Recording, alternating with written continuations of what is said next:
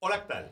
Bienvenidos a este podcast Bien Despachados. Queridísimo Beto, es sábado maravilloso para seguir caminando dedicado a la Virgen y pensando en tantas mujeres que estaban cerca de Jesús, como lo hemos visto en estos últimos días reflexionando Sí, en las esta semana que ha estaciones. sido una semana dedicada a la mujer. Así es. Hemos, esta semana que hemos estado avanzando y viviendo y pensando en toda la, la colaboración que Cristo tiene con los hombres. Así es. Pues sigamos con este caminar. Seguimos contemplando la sexta estación. La Verónica enj- enjuaga el rostro de Jesús. ¿Por qué molestáis a esta mujer?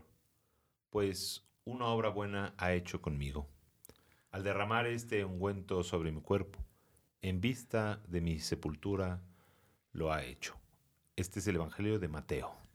Ese pasaje es bellísimo, como cuando está Jesús reunido, ¿no? Y hay tantos hombres a su alrededor, y se acerca una mujer que con sus lágrimas, con su cabello, y sacando ese perfume tan especial que luego Judas, ¿no? Tenía hasta mí diciendo, uy, si ese perfume lo hubiéramos echado para otro, para los pobres, eh, demuestra tanto amor. Y yo no sé cuál sea tu experiencia, Beto, pero Dios me ha permitido tener mucho amor en, en- en muchos entornos, pero el haber tenido cinco hermanas y experimentar el amor de mis hermanas conmigo, para mí ha sido una riqueza. ¿Qué decir del de mi madre, verdad? Ese Sí. es punto y aparte.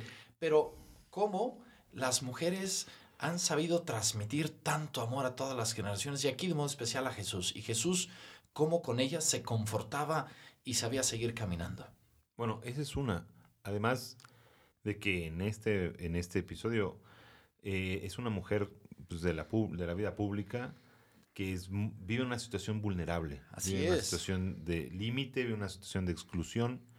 Y a mí una de las cosas que me llama la atención, que es, también es una cosa que se vive mucho, es cómo las personas en situación vulnerable, los, los pobres, las, las mujeres en situación de prostitución, incluso las personas que viven marginados, son muy generosos. Son muy generosos entre ellos, son muy generosos con los necesitados, incluso son muy, son muy generosos con los que no conocen.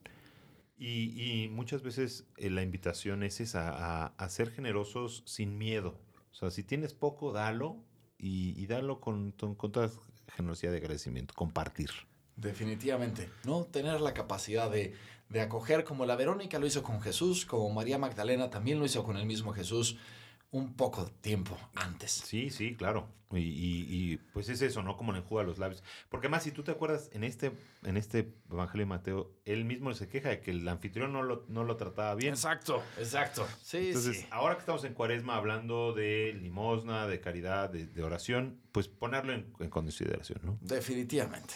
Oye, Beto, y hoy vamos a ir una ladera, los límites de la parroquia, insurgentes. el borde. El borde. El Luego borde. regresaremos dando la vuelta. Ajá. Pero vámonos hasta insurgentes. A mí me impacta la cantidad de comercios y dinámicas y de vida que tiene insurgentes Sí. justo en los límites de nuestra parroquia. Sí, sí, sí. Así es que hoy los tenemos a todos ellos en nuestras oraciones, todos esos Ahí. restaurantes, hasta un casino, creo que ahí Entonces, hay, no, el casino hay- está un poquito antes. hay Está- edificios, está hay de todo. Yamaha, Sí, ¿no? Está este... Varios restaurantes de chelas, de hamburguesas. Nuestro McDonald's. Bueno, está McDonald's. todos los, los- los locales que están enfrente del Parque Hundido. Así es. Pues a todos ellos hoy los tenemos de modo muy especial en nuestras oraciones.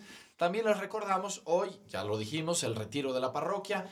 Tenemos todavía las inscripciones del retiro de mujeres. Ánimo, el retiro de Maús, buenísimo. Buenísimo, buenísimo. Ya van más apuntadas, pero todavía nos faltan algunas cuantas que se animen a tener esta experiencia. Y no olviden, mañana, 10 de la mañana, los pregones de la familia en el dispensario, el segundo pregón, que lo disfruten.